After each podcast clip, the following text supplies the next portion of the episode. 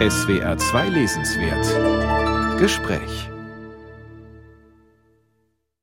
Heute mit Alexander Kluge, Schriftsteller, Philosoph, Filmemacher. Sie hören einen Mitschnitt aus dem Staatstheater in Mainz. Mein Name ist Alexander Wasner. Seit den 60er Jahren ist Alexander Kluge einer der bekanntesten Intellektuellen in Deutschland. Sprichwörtlich geworden ist von ihm zum Beispiel der Filmtitel Abschied von gestern oder der Buchtitel Chronik der Gefühle. Gerade ist Alexander Kluge 90 geworden. Aus diesem Anlass erscheinen einige Bücher, die jetzt das Gerüst einer Veranstaltung bilden, in der ansonsten der Krieg eine große Rolle spielt. Denn er ist eins der Themen Kluges, der den Zweiten Weltkrieg noch miterlebt hat. Am 8. April 1945 wurde seine Heimatstadt Halberstadt bombardiert. Auch das ist Thema bei der Aufzeichnung aus dem Mainzer Staatstheater vom 21. März.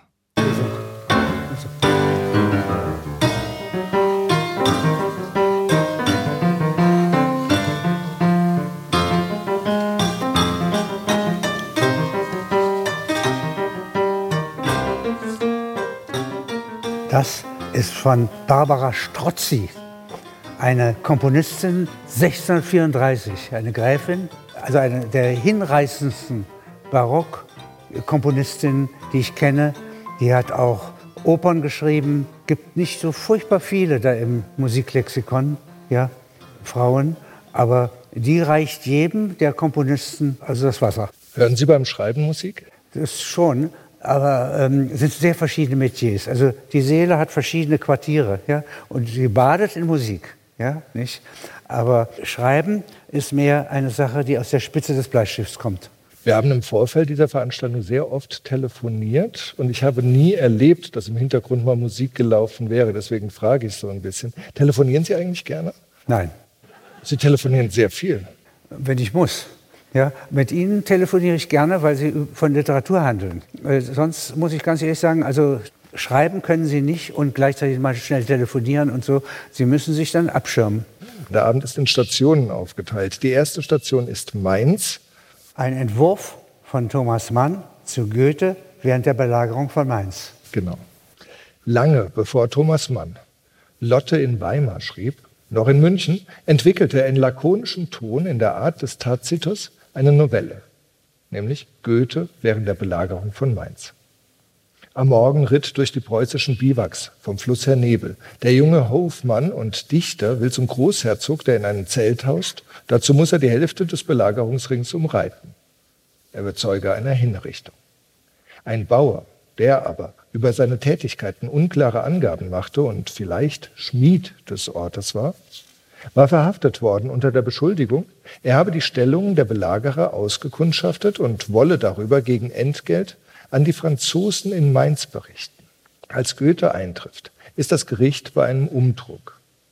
Dazu gibt es Schwarzbrot und Braunschweiger Wurst. Der Spion hockt an einer Hecke. Auch ihm wird Brot und Bier gereicht. Einen Moment zögert Goethe, ob er sich als Auditor, also als eine Art Hörer anbieten und den Schlucker oder Schmied verteidigen soll.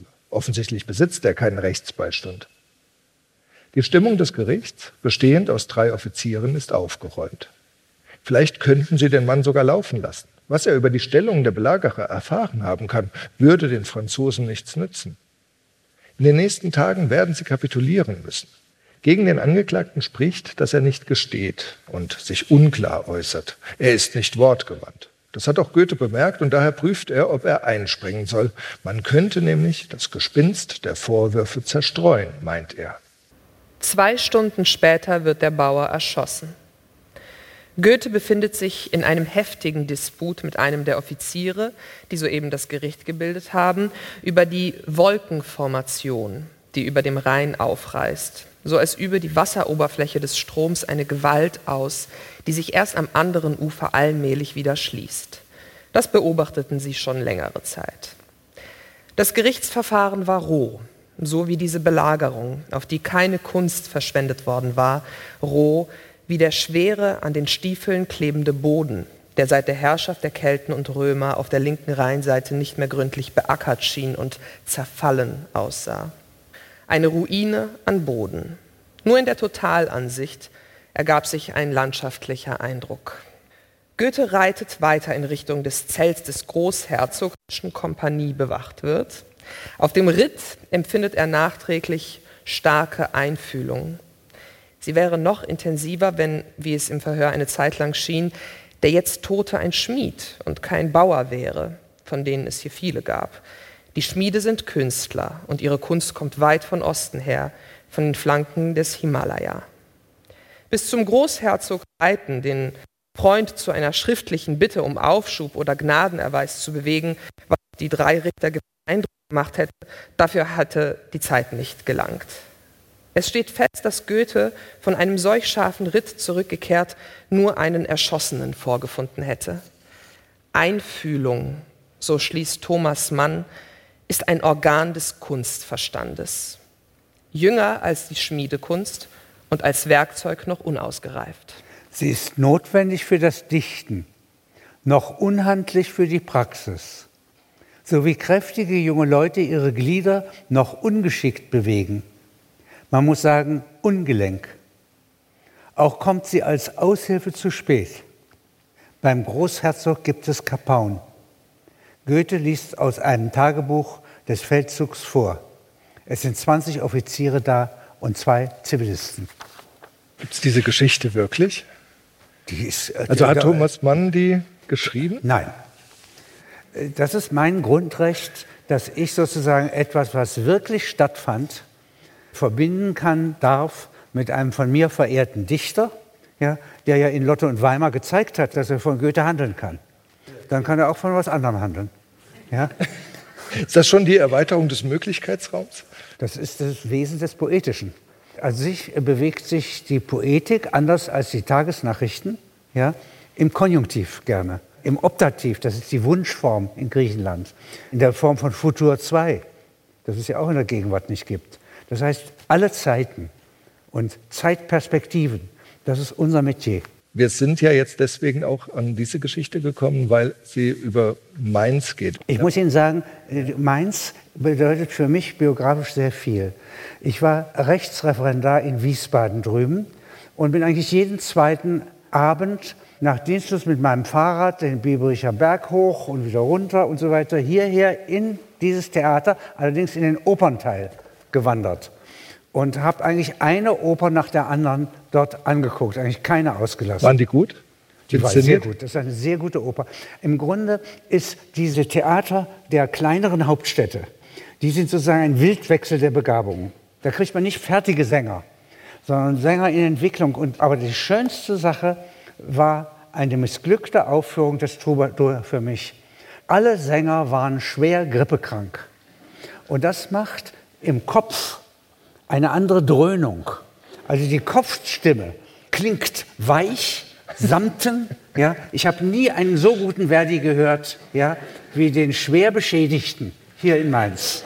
Ja, nicht? Also von daher hänge ich an dieser Stadt. Denn wenn Sie mit dem Fahrrad, da, das ist schon eine Strecke von Wiesbaden hier rüber und wieder zurück vor allen Dingen, ja, am späten Abend. Und außerdem habe ich hier einen Teil von Abschied von gestern, meinem ersten Film mit, meine Schwester ist die Hauptdarstellerin, hier gespielt. Sie verabschiedet sich von ihrem Geliebten auf dem Vorplatz des Bahnhofs hier. Wir kommen jetzt auf Station 2. Zur Leseratte. Ich bin eine Leseratte. Wollten Sie unbedingt so nennen? Warum? Das hört sich doch gar nicht so nett an. Ich bin eine Leseratte. Und muss Ihnen sagen, Leseratte, das ist ja ein Ausdruck für einen, der gern Bücher liest. Und für mich sind Bücher etwas ganz Wunderbares. Sie sind wie Zeitschiffe. Eine Erfahrung von vor 2000 Jahren, von Ovid meinetwegen, kann durchaus in einem Buch bis zu uns gelangen. Ja? Oder sie gelangt zu Ossip Mandelstam, dem großen russischen Dichter. Das letzte Buch von Ovid heißt Tristia, traurige Gesänge. Und das letzte Buch von Ossip Mandelstam heißt wieder Tristia, traurige Gesänge. Und auch er ist am Schwarzen Meer gestorben in der Verbannung. Das sind alles Dinge, die mich anrühren. Und Bücher sind verlässlich. Was mir fehlt in einem Buch ist die Musik und der Film. Das heißt die Bewegungsmedien. Und jetzt gibt es neue Bücher, solche kleinen. Da kann ein Maler wie Jonathan Mese mich bezaubern, indem er Hagen von Tronje in wilder Form malt. Sehen Sie, so haben Sie ihn noch nie gesehen, den Helden. Ja? Und hier hinten haben Sie QR-Codes und das ist ein Film nach dem anderen. Ich kann fünf Stunden Film hier reinbauen. Ja? Also plötzlich bewegt sich das Buch auch noch. Ja? Machen Sie lieber Filme oder schreiben Sie lieber Bücher? Das ist so ähnlich, wie wenn Sie mich fragen, ob ich meine Tochter oder meinen Sohn liebe habe. Ja? Das beantworte ich nicht. Das Buch ist das Verlässlichste.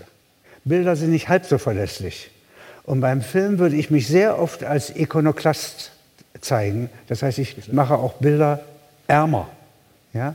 und reduziere sie. Denn sie sind alles Propagandisten. Die griechischen großen Bildermeister, ja, wie meinetwegen Georg Baselis, der hat hier für dieses kleine Büchlein, ja, das ist aber jetzt das falsche Büchlein, das muss das Napoleon. Das sieht aber genauso aus wie in Blau und ist geschrieben 200 Jahre nach Napoleons Tod, zu dessen Todestag. Und da hat Baselitz nach einer Zeichnung des Revolutionsmalers David, der die Königin von Frankreich eine Stunde vor ihrer Hinrichtung gezeichnet hat.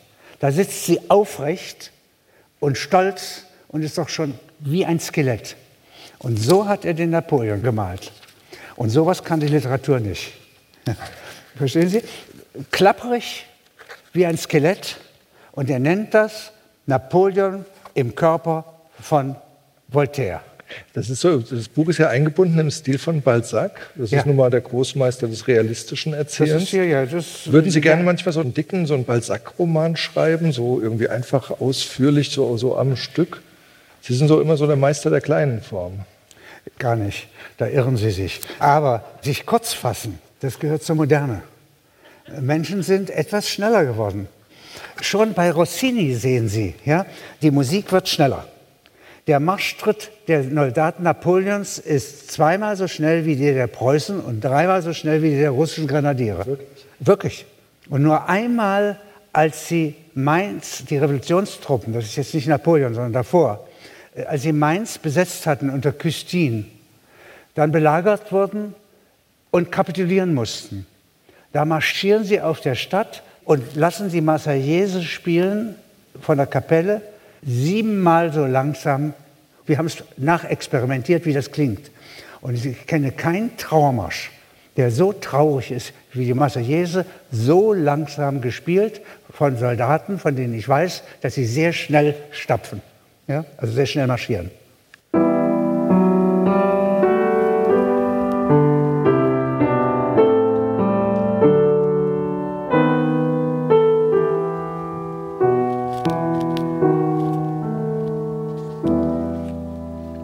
Dann kommen wir schon zu, zu Station 3.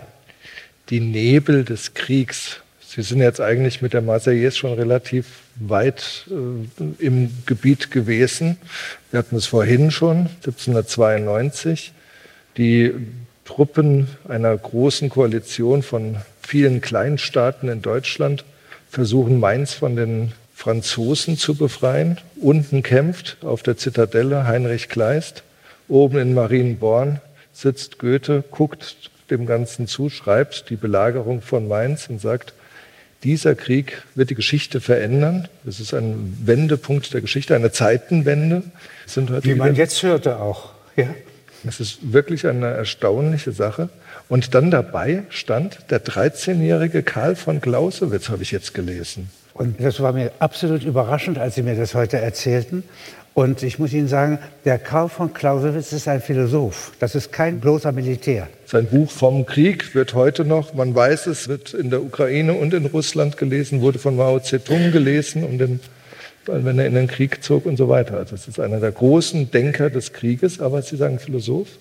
Also Lu Tzu, der chinesische Kriegstheoretiker, und Clausewitz sind die einzigen, von denen ich behaupten würde, dass sie die Gefährlichkeit dieses Dämons Krieg wirklich verstanden haben und dass sie tatsächlich die Schlüsselworte entwickelt haben, die Begriffe entwickelt haben, wie man ihn zum Stolpern bringen könnte. Das zum ist, Stolpern? Zum Stolpern. Der Krieg muss man zum Stolpern bringen. Ja, von selbst endet er nicht. Wie stolpert ein Krieg? Also Zum Beispiel, Karl der also, Fünfte steht mit seinen Söldnern und Frundsberg vor Rom und will die Stadt massakrieren. Ja. Die Soldaten kriegen alle Ruhe. Da ist der Krieg gestolpert. Sie haben jetzt zum Beispiel in Bildern, wenn Sie aufmerksam geguckt haben, die Rasputica, die Schlammperiode in der Ukraine vielleicht bemerkt. Die russischen Panzer stecken im Schlamm, so wie sie die Straße verlassen. Die Langsamkeit ihres Vordringens ist auch damit verbunden, dass zweimal im Jahr die Ukraine wie überschwemmt ist, wie ein Nildelta. Das ist Schwarzerde. der Fruchtbarkeit. Schwarzerde. Die Schwarzerde ist wie in Ägypten eingehegt zweimal, dass das halbe Schwarze Meer da runterplatscht. Ja? ja? Und dann kann der Krieg nicht, ist aber gebremst. Ja? Das heißt, Weizen hemmt den Krieg oder ein Weizenfeld, ein, der Boden? Also Weizenfeld wäre ein Gegenpol zum Krieg. Es ist nicht einfach zu sagen, was Frieden wäre. Frieden ist nicht eine Idylle, ist der Gegenteil von Krieg. Ja? Aber wie Weizen wächst, man sagt, der Weizen wechselt mit Gewalt. Das ist Hölderlin. Ja. Merken Sie, das ist eine andere Gewalt als die des Kriegs. Die lebendige Gewalt der Pflanzen. Und unterschätzen Sie sie nicht. Ja? So ein Baum kann alle Mauern sprengen, wenn er da mal zwischenwächst. Wir haben die Station jetzt genannt, Nebel des Nebel Kriegs. des Kriegs. Warum? Das ist ein Ausdruck von Clausewitz. So wie der Krieg ausgebrochen ist, hat er keinen Aufseher oder Vorgesetzten mehr. Sein Dämon, der träumt von seiner absoluten Gewalt. Wie man diesen Dämon bekämpft, ja, das ist die Geheimwissenschaft von Clausewitz. Und ich finde, in der Öffentlichkeit muss sich damit beschäftigen, aber nicht, indem sie phrasiologisch einfach nur eine der Seiten beschimpft. Denn das wird die nicht rühren. Und solange sich beide Seiten stark fühlen, gibt es keinen Krieg. Wie im Dreißigjährigen Krieg. Lange Zeit nicht. Denn ehe sich der Krieg erschöpft, das dauert sehr lange. So, solange beide sich stark fühlen? Wenn beide Parteien sich stark fühlen oder eine sich stark fühlt, gibt es keinen Frieden. Wenn beide sich schwach fühlen, haben sie Frieden. Und wir sind Schwachstellenforscher als Poeten. Wir müssen herausfinden, wann beide gleichzeitig sich schwach fühlen. Und dann dürfen nicht Dritte den einen wieder aufpulvern, propagandistisch, dass er sich eben nicht schwach fühlt, obwohl er schwach ist. Machen wir das momentan? Im Moment machen wir das. Gucken Sie, wenn der Zelensky, der ein glänzender Marc Anton bei Shakespeare, wenn der vor dem amerikanischen Kongress auftritt, in Berlin auftritt, in London war er vom Unterhaus, ist eigentlich nicht üblich, dass Politiker, Potentaten in den Parlamenten reden ja, und möglichst gleich sie beeinflussen. Das ist eine Mutmache. Es gibt ja immer Empathie, Einfühlung und ich habe die. Glauben Sie mir, dass ich sehr genau beobachte, wenn Menschen fliehen müssen, wenn sie massakriert werden, wenn sie sterben. Das ist nicht so, dass mich da irgendetwas unbewegt lässt. Aber die gleiche Emotion, die ich da habe, steckt auch in der Sachlichkeit, die ich von meiner Großmutter gelernt habe. Sie war eine Engländerin, sie war zufällig sachlich. Ja? Und wenn Sachlichkeit und Empathie zusammenwirken, dann ist es ein menschliches Urteil. Dann kann man urteilen. Und deswegen meine ich, dass hinter Sachlichkeit auch viel Emotion stecken muss. Und wenn diese Sachlichkeit dann einfach nur aufzählt, was sie sieht, dann würde sie im Moment sagen, Putin hat diesen Krieg bereits verloren. Dass eine Atommacht und eine Vetomacht keine Kriege machen darf, egal wie sie gereizt wird, das halte ich für Grundlage der UNO-Charta. Ja, ja. Also Recht hat Russland überhaupt keinen anzugreifen. Umgekehrt aber kann man auch sagen, sich mit einer Supermacht, die Atomwaffen hat und Vetorecht hat, ja, anzulegen. Auch kein guter Gedanke. Ja? Und wenn sozusagen in der Ukraine, das sagen ja nicht die Menschen, die wissen gar nicht, was das sein soll, sondern eine Rotte von Oligarchen zusammen mit Westukrainern, mit also möglichen, auch sagen wir mal Leuten mit Fantasie. Ich sage gar nicht, dass sie böse sind, aber sie haben ein bisschen überschießende Fantasie. Wenn die sagen, wir wollen der NATO jetzt beitreten, und das ist eine Idee von Bush Junior aus dem Jahr 2008, dann würde das bedeuten, dass die Grenzlinie und damit die Raketenstellungen bis dahin östlich von Charkow vorrücken, wo einmal die deutsche Wehrmacht 1942 stand. Und es würde zweitens bedeuten, dass die Krim und die Donbass-Republiken wiedererobert werden müssen mit Mitteln der NATO. Denn dazu ist sie verpflichtet, wenn die Ukraine beitritt. Und beides geht ja nicht. Ob ein Land irgendwie Empfindungen hat, das kann ich nicht beurteilen. Aber die Planstellenapparate, sozusagen der Deep State in einem Land, ist so etwas wie ein virtuelles Tier. Und das ist 1991 gedemütigt worden und hat Versailles-Probleme in Russland. Die sind dann jetzt intensiviert. Und obwohl ich das verurteile, ja, haben die diese Gefühle. Und sie haben diese Gefühle, ich rede vom Beamtenapparat und nicht von Putin einzeln. Und diese Gefühle plus Atomwaffe ist etwas, was man so beurteilen muss, wie meinetwegen ein Ozean, eine Wand, eine Mauer was immer. Da hört das Denken auf. Den Atomkrieg kann es nicht geben. Das hält keine Welt aus.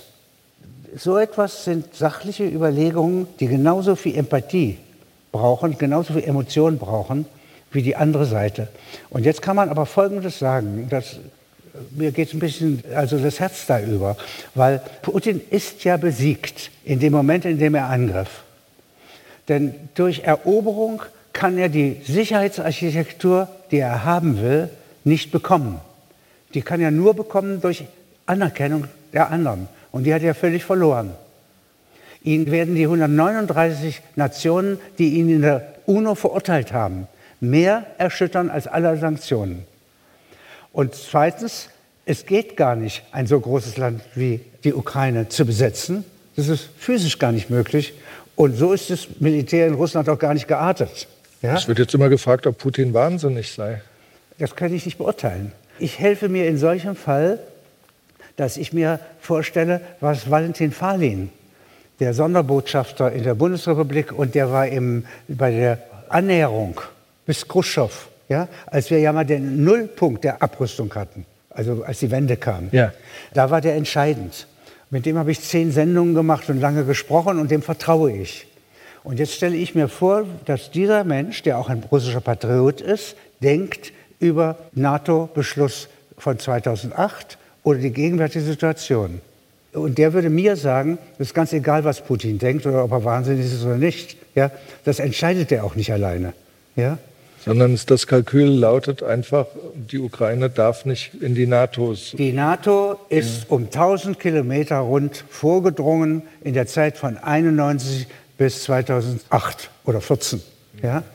Und jetzt geht das nicht einfach beliebig weiter, nur weil Menschen gehört haben. Ich kann mir überhaupt nicht vorstellen, dass ein Mensch in der Ukraine irgendwie dies abbildet, was es praktisch bedeutet. Ja? Ja, das, das, ist so eine ganz wichtige Frage, auch die, glaube ich, auch jetzt Sie gut beantworten können. Was unterscheidet ein Leben mit Kriegserfahrung von einem Leben ohne Kriegserfahrung? Die Schutzimpfung. Der Krieg impft. Ja? Den wollen sie nicht ein zweites Mal. Und ich kann Ihnen sagen, aus meiner Erinnerung als 13-Jähriger, ich war wirklich kein Politiker, aber wir haben geklaut, ja, wir haben alles Mögliche gemacht. Ich hatte auch Zinssoldaten. Aber dass ich mich dafür interessiert hätte, ob Danzig zu Deutschland gehört, ja, oder ob Elsass-Lothringen zu Deutschland gehört. Ich kann bestätigen, das hat mich nicht interessiert. Mich hat interessiert, wo kriegen wir irgendetwas her aus Kleinquenstedt, dem nächsten Dorf, ja, für unsere Ernährung. Also ganz ja. konkrete Fragen. Ja, das, ist, das ist wichtig, weil die Frage der Kriegserfahrung spielt bei Clausewitz zum Beispiel auch eine ganz zentrale Rolle. Da kann sich ein Staat, der nicht weiß, wie ein Krieg geführt wird, gar nicht vorstellen. Und das scheint mir auch jetzt bei Zelensky eine große Frage zu sein. Und da steht einmal bei Clausewitz im Anhang, der Krieg ist ein Schwätzer. Dämonen in der Antike hat man daran erkannt, dass sie schwätzen. Und so kommt aus lauter Gerede der Krieg auch. Er kommt Mir kommt es immer vor wie ein Monolog, da hört auch keiner mehr jemandem zu. Sehen Sie mal, das ist eben der Kernpunkt. Beide Parteien machen Monologe. Wenn Sie die russische Presse angucken, das ist unisono. Ja? Der Westen verfolgt uns und so weiter und so weiter. Das ist aber bei uns nicht wirklich anders. Auf der Münchner Sicherheitskonferenz konnten Sie sehen, gebetsmühlenartig werden die Texte von Bündnisabkommen repetiert. Das ist aber nur Schriftgut. Das ist nichts Wirkliches. Ja? Und das wird wie Gebete runternotiert, in steilem Abstand zu den Wirklichkeiten. Ich habe in der Zeitung gerade gelesen, Francis Fukuyama, der Mensch, der mal behauptet hat, das Ende der Geschichte sei da. Ich glaube, damit hat er sich tragisch geirrt. Aber jetzt erzählt er, die russischen Soldaten sind nach Kiew unterwegs aufgebrochen und hatten statt Munition tatsächlich Ausgehuniformen dabei. Was ja eine ganz groteske Geschichte ist, dass man eigentlich in Kommunikation treten, dass man sich dazu bekennt, dass man sagt, ich möchte in Kiew eigentlich irgendwie unterwegs sein, ich gehöre zu dem Land, oder? Das wird ein Wiedervereinigungsfest. Ja? Ja, das ist ein, das ist ein Angebot zu dir, ja? zum Dialog, ja. Und sehen Sie mal, im Krieg ist zum Beispiel Irrtum gut die Hälfte aller Ereignisse. Und es gibt manche Irrtümer, die unterbrechen den Krieg und schaden ihm. Die würde ich gut finden. Und die anderen, also das hier zum Beispiel, ist so ein Irrtum, wo ich sagen würde, wenn man ihn kapiert, ja, dann merkt man, die sind, nicht alle sind da aggressiv anmarschiert gekommen. Die meisten wussten gar nicht, was die Befehle sollen. Und das ist meist im Krieg so. Da war ein deutscher Obergefreiter und er hatte am Fuß so eine dicke Blase, als es auf Stalingrad zuging, östlich von Charkow. Und er konnte nicht weiter marschieren. Da hat ihm der Fuß das Leben gerettet. Der Fuß war klüger als der Kopf. Das wäre zum Beispiel so ein Beispiel, so ähnlich wie Ihre Uniformen. Wenn Sie mal diese Szene sich vor Augen führen, die in den Zeitungen zu lesen war, und ich habe nachgeforscht, die ist auch wahr, dass Zivilisten am Anfang jetzt dieses Kriegs äh, sich vor Panzer hingestellt haben und dann ist der Panzer zurückgerollt. Und jetzt ist für mich die wichtige Beobachtung, nicht bloß dieser Vorgang, der hätte ja auch gestellt sein können, sondern dass da zwei zu erforderlich sind. Die tapferen Zivilisten, die sich vor den Panzer stellen und der junge Panzerfahrer, der das Fahrzeug zurückmanövriert. Und so etwas sehe ich dann als zweite Erfahrung, ist beim Putsch in Moskau gegen Gorbatschow 1991 ebenfalls gut gegangen. Der Putsch wurde durch solche Zivilisten, die diese Panzerdivisionen angehalten haben, und durch die, die in den Panzern saßen, beigelegt worden. Und dasselbe ist am Platz des himmlischen Friedens als Massaker geendet. Und auch in Ungarn 1956 und 1968 in Prag nicht gut gegangen, weil da eben nicht zwei dabei waren. Ja? Die haben sie aber nicht verstanden. Und dieses, dass das zwei sind, ist mir das Wichtige daran. Und ich erzähle jetzt eine weitere Geschichte. Ich habe gefilmt den Gorbatschow in Bayreuth und äh, wir trafen dann auf Loriot und die beiden hatten die Götterdämmerung gesehen von Wagner und saßen jetzt beim Wein. Und da kommt raus, dass der Gorbatschow in Stavropol, seiner Heimatstadt, 1942 deutsche Panzer gesehen hat. Und da sagt der Loriot, und ich war einer der Kommandeure davon, ja, in Stavropol 42. Sehen Sie, und das ist jetzt für mich etwas Beglückendes, das ist ein Friedensbild. Denn sie haben sich nicht gegenseitig umgebracht. Verstehen Sie? Obwohl es nicht dazu kam, dass der Gorbatschow sich vor den Panzer stellen musste und der Entschluss des Kommandeurs wäre schwerer gewesen als der eines einfachen Mannes. Er wäre vor das Kriegsgericht gekommen, ja. wenn er zurückmanövriert wäre. Also das wäre möglicherweise schiefgegangen. Aber es ist gar nicht, sie sind nicht getroffen. Und es ist ein Glück, dass sie jetzt friedlich da sitzen und sie waren doch eigentlich auf zwei verschiedenen Seiten. Und das ist Frieden. Nachträglich kann man sagen, wann es Frieden ist. Und jetzt nochmal, wir können uns ja unsere Führung und die Verlässlichkeit der oberen Ränge der Welt nicht aussuchen. Trump hat mir schon einen sehr großen Eindruck gemacht, was man als amerikanischer Präsident sein kann. Und jetzt nehme ich mal Nixon. Der ist wegen krimineller Handlungen aus dem Amt entfernt worden.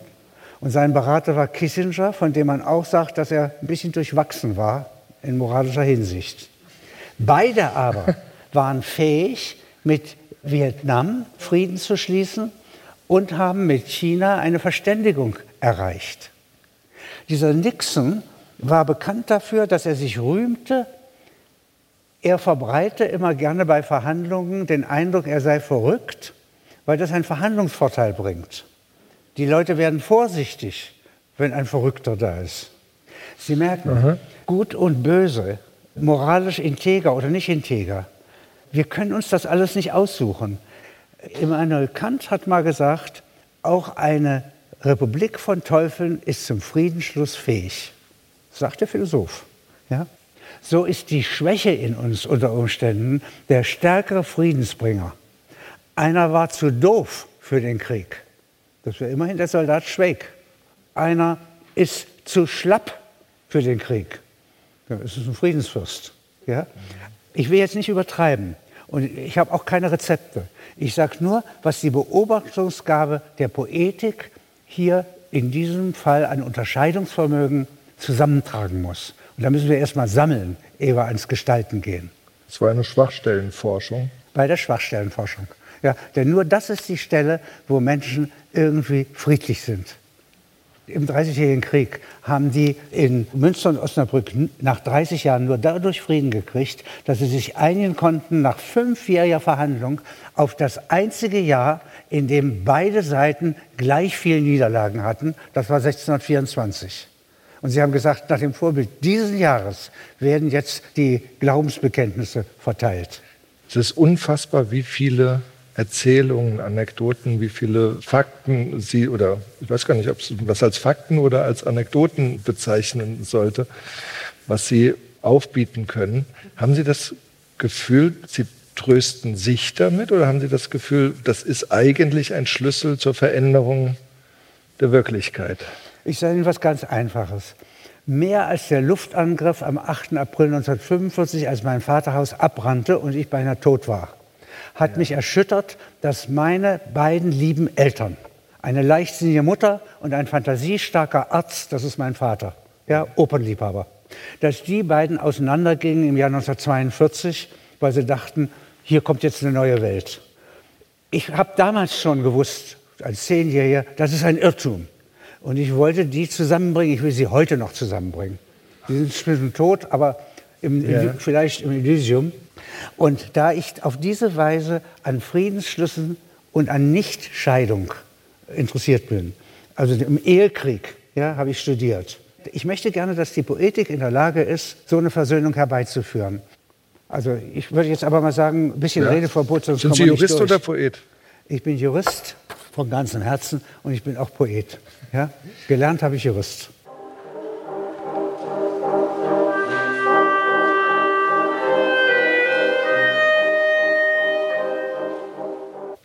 Sie haben ein Buch, Schramme am Himmel, Nachrichten ja. vom Helden Hagen.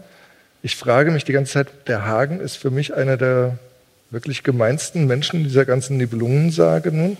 Er sieht so bringt, aus. Ja, der bringt Etzels Sohn um, was weiß ich, was der alles macht. Und wieso sagen Sie dann, der, der Held Hagen? Das ist doch irgendwie. Also er ist ein widersprüchlicher Held. Aber er ist eigentlich einer, der die Treue verwaltet. Und, und eigentlich Treue? ein Meister der Rückzüge. Wenn alles verloren ist, ist hält Hagen da, hält die Leute zusammen und führt sie nach Hause. Das ist eigentlich der Grundgedanke. Und der wird völlig verwirrt. Und auch sein Kalkül, also der Herr Remzma, der hat seine Dissertation darüber geschrieben, ja. über den Hagen und äh, warum wurde Jung Ottlieb getötet, also ja. das Kind von Etzel und Kriemhild. Aber wenn Sie die Nibelungenlied kennen, ist das sozusagen ein Marsch in die Ferne, in einen Palast des Königs Etzels, wo alle verbrennen. Das ist so ein bisschen so traurig, ja, wie wenn man Endsieg haben will und dann geht alles kaputt. Aber wenn Sie jetzt sagen, der Hagen ist ein Meister des Rückzugs, dann. Das ist wirklich wahr. Dann habe ich das Gefühl, Sie wollen die Nibelungen pazifistisch umdeuten. Das will ich nicht, nein. Ich gehe von den Motiven aus. Ja? Da kommt so ein Abenteurerheld, ja? ein Dummkopf, der dadurch Mut hat. Das ist Siegfried. Also ein Held, den ich völlig verachten kann. Und der bringt alles in Verwirrung in Worms. Und Hagen kommt aus den Ardennen. Der möchte gerne, dass seine Leute in Worms nicht in Abenteuer verstrickt werden. Jetzt kommt aber was Furchtbares. Um Schlimmeres zu verhüten, zieht er dennoch aus. Die Hexen an der Donaubrücke ja, warnen ihn. Er lässt diese Frauen in die Donau schmeißen. Und dann kommt er an dort. Und jetzt setzt er alles auf eine Karte. Die Kriemhild will, dass er sich bei den Hunnen unmöglich macht und setzt ihm ihr Kind, das sie mit König Etzel, dem König der Hunnen, hat, wie so ein Schweinebraten auf den Tisch vor der Nase. Und als jetzt die Nachricht kommt, der Krieg bricht aus mit den Hunden, da will Hagen die Eskalation aufs Äußerste bringen, damit sozusagen noch ein Abzug möglich ist. Damit zum Beispiel die Hunden so erschüttert sind, dass sie die Burgunden abziehen lassen. Und das macht er, indem er diesem Kind den Hals durchschneidet. Und er will damit, so Remsmar, erzwingen, dass der König Etzel mit ihm im Zweikampf geht, weil jetzt der Kronprinz tot ist. In dem Zweikampf wird er diesen Etzel besiegen und dann kann er abreiten. Und das tritt nicht ein. Der Etzel wird von Dietrich von Bern und anderen Neutralen hinausgeführt und jetzt ist der Endkampf. Und nachdem dieses Verbrechen, die Höchststufe der Eskalation, ja, ausgeübt wurde, die eigentlich der Rettung dienen sollte, ist das die Schlüssel für die Vernichtung. Jetzt wechseln wir wieder die Station. Zirkus im Krieg.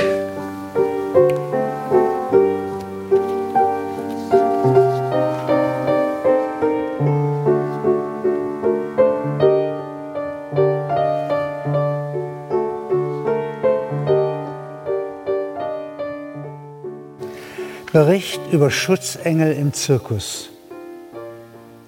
Oft sieht man unter der Kuppel des Zirkus Schutzengel springen.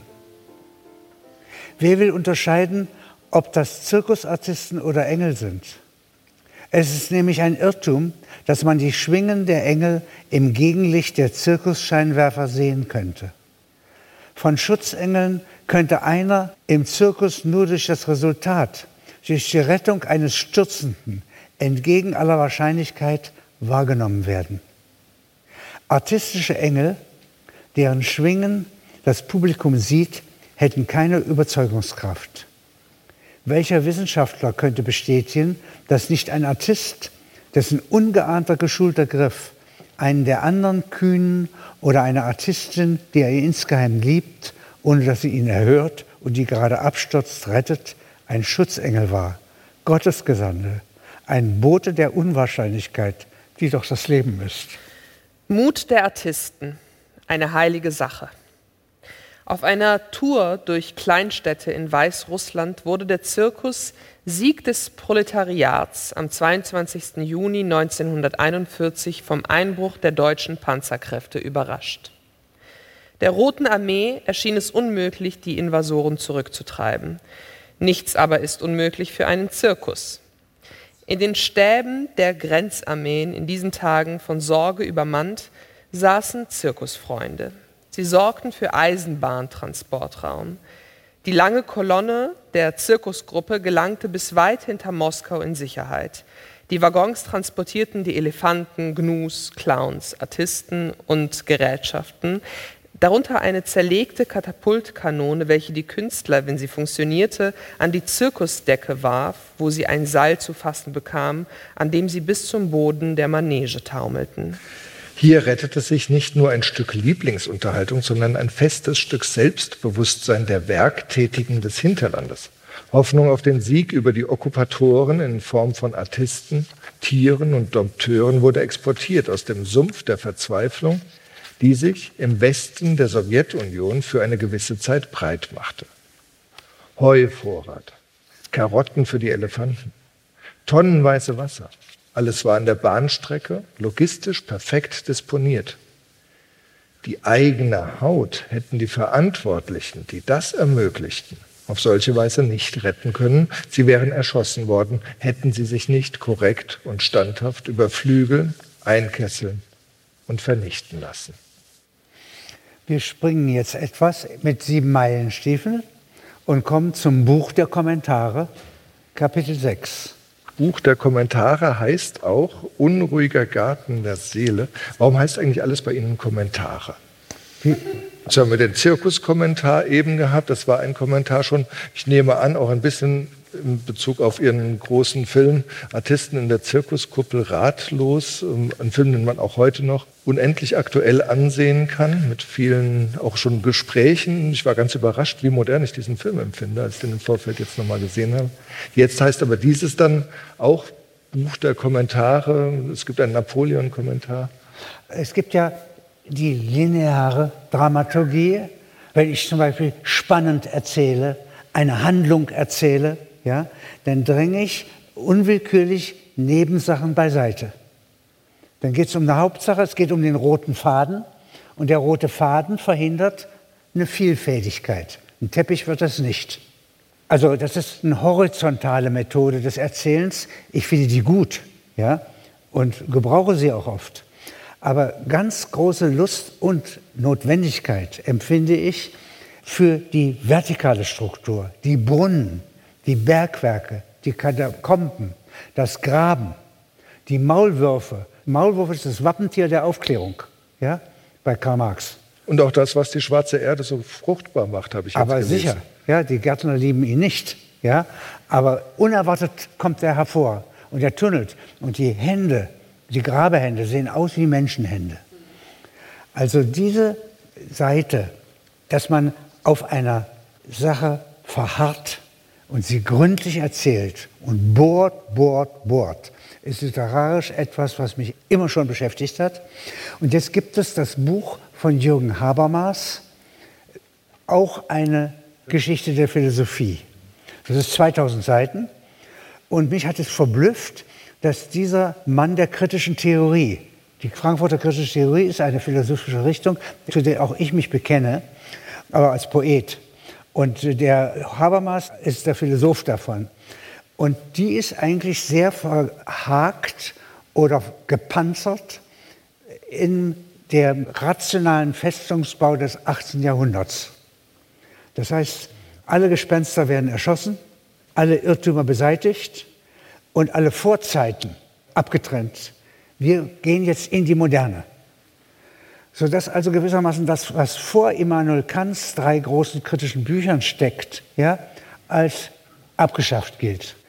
Und jetzt kommt Habermas und dehnt diesen Erkenntnishorizont wieder aus bis 500 vor Christus, der sogenannten Achsenzeit, wo plötzlich aus dumpfen Jahrhunderten plötzlich in China Konfuzius, in Indien Buddha, in Persien Zarathustra und in Griechenland Heraklit auftaucht.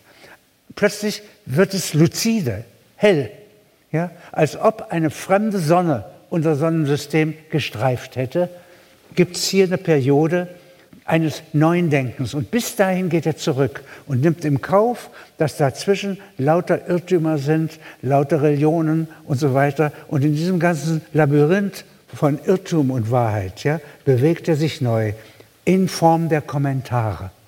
Und ich als Jurist habe 20 Seiten eigentlich von seinem Buch hier literarisch bearbeitet beziehungsweise verfilmt, weil ja auch QR-Codes vorkommen. Und das ist die Zeit, in der die Kommentatoren in der Jurisprudenz auftraten, die Universität Bologna, die erste Universität im 12. Jahrhundert, errichteten. Sie müssen sich vorstellen, Kaiser Justinian hat alles Wissen über gerechte Urteile und Gutachten gesammelt im Codex Juris Justitiani, das heißt ein Gesetzbuch, und hat gesagt, diese Truhe setzen wir jetzt in eine Art Zeitarche Noah, ja, und da wird jetzt nicht weiter daran kommentiert. Das gilt. Und die Kommentatoren in Norditalien, die sagen, ja, das geht so nicht, die Welt ist weiter, wir müssen das an die wirkliche Erfahrung der Menschen, der Gerichtshöfe, der Gewohnheitsrechte anpassen und fangen an zu kommentieren. Erstmal sind das Glossatoren, dann kommen Kommentatoren und das wird die eigentliche Methode der Wissenschaft. Sie müssen sich das so vorstellen, da sind meinetwegen sechs ernsthafte Zeilen Text eines Gesetzes oder eines Rechtssatzes und dann kommen 300 Seiten Kommentar. Ja? Wo sind hier die sechs ernsthaften Zeilen? In meinem Buch? Ja. Aber das sind kräftig welche da. Ja, ich weiß, ja? es sind eigentlich, und, äh, ich hatte viel mehr da identifiziert. Eine, eine Methode, die ja. ich auch, sagen wir mal, selber habe, weil ich halt auch die Arbeit anderer sehr akzeptiere, habe ich zum Beispiel aus den Lichtenstein-Sonetten des New Yorker Dichters Ben Lerner immer eine Zeile genommen und dann Geschichten geschrieben. Oder von der von mir extrem verehrten Friederike Mayröcker eine Zeile genommen und daraus ach, mein Herz, dieser Donnerkasten. Das ist ein typischer Satz von der. Und dann mache ich Ihnen da eine lange Geschichte über einen Sänger, der auf offener Bühne in New York in der Metropolitan Opera gestorben ist, aus reiner Gesangeskunst ja, und so weiter. Und das passt zu diesem Vers. Und der Vers passt zu mir. Und das ist Kommentieren. Das Buch heißt aber im Untertitel auch noch Unruhiger Garten der Seele. Das war eigentlich so etwas, was gerade so Mayröcker fand, in dem, wie es da steht. Das passt gucken Sie mal, Garten ist ja. das Gegenteil und Gärtner ist das Gegenteil von Dompteur. Und ja? vor allem von Unruhe. Nicht? Und Unruhe, die Seele ist unruhig. Ja? Und auch wenn der Krieg noch nicht ausgebrochen ist, haben wir in uns eine Unruhe. Ja. ja? In jeder Zelle eines Menschen, und davon haben wir ein paar Billionen, steckt eine innere Nervosität. Die Lebendigkeiten sind nervös. Aber wann finden Sie eigentlich diese, also es sind so viele starke Titel, so viele aphoristische Titel, die ich von Ihnen kenne. Wie erscheinen die? Selten mache ich einen Titel vorher. Also meist steht der Titel in der Geschichte drin. Wenn ich richtig in Wallung komme und äh, mich begleitet fühle von hier ist Heiner Müller, der ist zwar tot, aber spricht in mir. Ja. ja. da ist meine Schwester, die ist auch tot, aber spricht in mir. Wenn ich also das, was in mir erzählt, und das sind andere Leute, wenn das so richtig als Chor, so wie wir zu dritt auch besser sind als als Einzelner, ja. Das äh, muss das Publikum entscheiden. Muss das Publikum entscheiden. Können wir eine Abstimmung machen. Wenn das sozusagen richtig in Schwung ist, könnte man behaupten, der letzte Satz einer Geschichte gehört gestrichen und wird Oberschrift. Dann ist es gut. ja? Okay. Es gibt noch so einen, damit kommen wir zur Station 7. Seen sind für Fische Inseln. Das ist Ihr Werk. Sie haben diesen Titel mir aufgegeben und er ist heute ein bisschen vermindert worden in unserer ja. Zeit, dadurch, dass der Ukraine-Krieg uns eben auch sehr emotional beschäftigt. Ja, ich stellte mir sowas ein bisschen harmloses vor, sozusagen einfach das Denken kann die Richtung wechseln. Das ist etwas, was mir bei allem, was ich von Ihnen kennenlernen durfte, immer wieder ganz wesentlich war. Das Denken kann die Richtung wechseln. Seen sind für Fische Inseln, ist genau diese Art von Sie haben es benutzt für eine DVD-Sammlung irgendwann? Ja, das ist eine DVD-Sammlung von Filmen, von 30 Stunden Film. Und 30 Stunden. 30 Stunden Film besteht ja. aus zwölf Kapiteln. Also das Kraftwerk der Gefühle, Krieg ist das Ende aller Dinge, Liebe macht hellsichtig, Abschied von der sicheren Seite des Lebens, das wäre Tschernobyl und andere Dinge dieser Art. Im Rausch der Arbeit, Arbeit ist mein Hauptthema. Dadurch, dass mein Freund Oskar Negt mich geprägt hat und wir das Buch Geschichte und Eigensinn gemeinsam geschrieben haben, interessiert mich seit 40 Jahren Arbeit, Industrie, Produktion. Wenn Menschen etwas produzieren und auch wenn sie ihr Leben produzieren, Produzenten ihres Lebens sind, nicht Zuschauer ihres Lebens, dann haben sie meine Sympathie. Und da können wir jetzt den nächsten Abend mit verbringen, ja, über Arbeit zu reden. Ich will nur mal den Titel Seen sind für Fische Inseln erklären. Der ist auch aus Versehen da reingerutscht, weil mir in einem der Filme, die hier drin vorkommen, ein Biologe und Archäobiologe berichtet hat, dass es als jüngstes Produkt der Evolution den Viktoriabarsch gibt. Das sind also Fische aus dem Ozean gesprungen über die Flächen Afrikas und im Viktoriasee gelandet und sind eine der jüngsten Rassen in Fischform. Das hat mich sehr verwundert. Es ist sehr komplex, was Menschen und Tiere für Bewegungen machen auf dem Planeten. Aber die Fische machen die auch. Und Sigmund Freud hat eine Doktorarbeit geschrieben über den Weg der Aale. Wenn die Liebesgefühle haben, kommen sie aus den Flüssen Europas, wandeln sich vom Süßwassertier in Salzwassertier und schwimmen jetzt quer durch den Atlantik bis zur Gossersee. Sie verbrauchen alles an Nahrung, was sie an Organen in sich haben. Zum Schluss ist die Leber aufgegessen, der Magen aufgegessen, die Lunge und so weiter. Sie kommen eigentlich an als Schläuche, die nur noch ihren Sperma bzw. die Ovarien haben. Ja? Und dann gibt es die große Hochzeit. Und dann geht die Gegenbewegung, dann kommen die kleinen Aale rückwärts über den Ozean zurück ins Gebirge. Stellen Sie sich mal vor, das kann man doch gar nicht planen. Ja? Sie meinen, das ist jetzt ein Beweis dagegen, dass es eine Schöpfung gibt? Nein, das spricht weder gegen Gott, also ich bin, stehe mit Gott nicht auf Du, ich weiß nicht, ob er es gemacht hat. Ja? Es ist eine göttliche Kraft in der Evolution, eine Zauberkraft. Also unser Vorstellungsvermögen als Poeten ist gering gegen das, was der Evolution eingefallen ist im Laufe der Zeit. Und was die für Notausgänge gefunden hat, aus unmöglichen Situationen, Katastrophen, ist unglaublich. Da ist auch meine Hoffnung drin versteckt, dass ich eben nicht anfange gleich zu sagen, und jetzt kommt doch noch die Atombombe. Ich glaube, dass es so eine Art List der Vernunft gibt. Den Ausdruck kennen wir List von Hegel. ja, ja. Diese List der Vernunft kommt aber mehr von unten nach oben, aus dem Detail, aus dem, was eingepflanzt ist, aus so etwas wie dem Virus. Dieses Virus ist uns nicht günstig gesinnt und hat sich zu uns verirrt. Wird mit uns nicht fertig und wir werden mit ihm nicht fertig. Ein Alien. Äh, das ist ein Alien.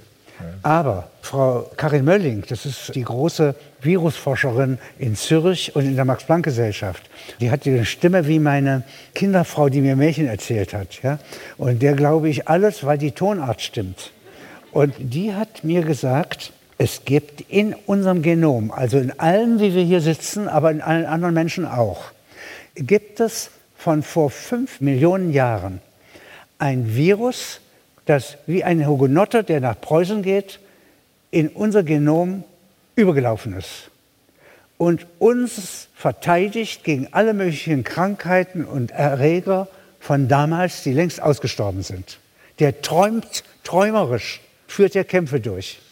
Der heißt Phoenix und wurde jetzt im Pasteur-Institut aus unserem Genom aus fünf Fragmenten wieder zusammengesetzt und lebt jetzt in einem Kaninchen in New York. Wenn wir mit dem sprechen könnten, ja, aber er versteht uns nicht und wir verstehen ihn nicht, wäre das ein Universalarzt, ein Universalimpfstoff. Ja? er könnte umlernen. Aber ich wollte Ihnen nur erklären, das ist natürliche Einbildungskraft der Natur. Ja? Das ist das, was bei Spinoza Conatus heißt, der Lebenswille, der in allen Kreaturen, in allen Pflanzen, im Lebendigen steckt. Gut, und davon sind wir die Anwälte. Und zwar nicht nur die Dichter, sondern auch die Dichtung pflegen und gärtnern, wie die Redakteure. Ja? Auch die, die so etwas aufführen auf Theatern. Und was ich schön fände, ist, wenn wir diese Korallenriffe, die wir ja längst haben, wenn wir die stärker zusammenführen können. Dass nicht Theater Theater bloß macht, sondern da kommen noch die Kommentare zu. Ja? Also sagen wir mal, Wissenschaftler nicht einfach Kommentare machen, die Gedanken ordnen, sondern dass man seine Gefühle ordnet. Und wie notwendig das ist, das merkt man an solchen Krisen, wie wir sie jetzt haben. Ich kann nicht so lange reden, irgendwann muss ich abwechseln. Und eine Person, mit der ich sehr gerne zusammengearbeitet habe und auch arbeite, das ist Eva Jancic in Wien. Die nennt sich Gustav, weil sie eigentlich ein Junge sein sollte von den Eltern her gesehen. Nennt sie sich freiwillig Gustav. Und die hat das gedichtet, es gibt kein richtiges Leben im falschen Hasen. Falscher Hase ist ja der Braten für arme Leute. Ja? Und damit kriegt das für mich Kraft. Ja? Der Eulenspiegel würde es gut finden. Und, äh, und ich auch. Ja, aber diese Ehe Adorno zusammenzukriegen mit der Eulenspiegel ja? ja. oder mit Villon, das ist mein Lebensideal. Es gibt kein richtiges Leben im falschen Hasen. Ich habe eine Sehnsucht nach der nächsten Katastrophe. Denn wenn wir gemeinsam leiden, fällt dieses Unbehagen ab. Es wird alles wieder schön. Halt die Ohren steif, my darling, und unser Glück wird in Erfüllung gehen. Ich danke Ihnen für Ihre Aufmerksamkeit. Ja? Ich danke Ihnen, dass Sie hier das, so etwas überhaupt machen. Ja, nicht? Und mich wieder zurückführen nach Mainz, Ja. das ja wie gesagt mir eine Menge bedeutet. Also für zwei Jahre war das eine der drei Städte, in denen ich mich sehr aufgehalten habe. Und was Opernmusik betrifft, muss ich Ihnen sagen, dies hier ist meine Schule gewesen in Mainz. Ja? Das ist großartig, wie man weiß, was Oper Ihnen bedeutet. Herzlichen Dank, Herr Kluge.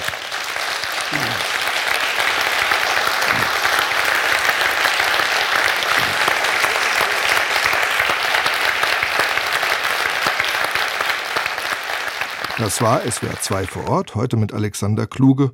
Die Bücher, aus denen gelesen wurde, sind bei Spector Books und bei Surkamp erschienen. Mein Name ist Alexander Wasner.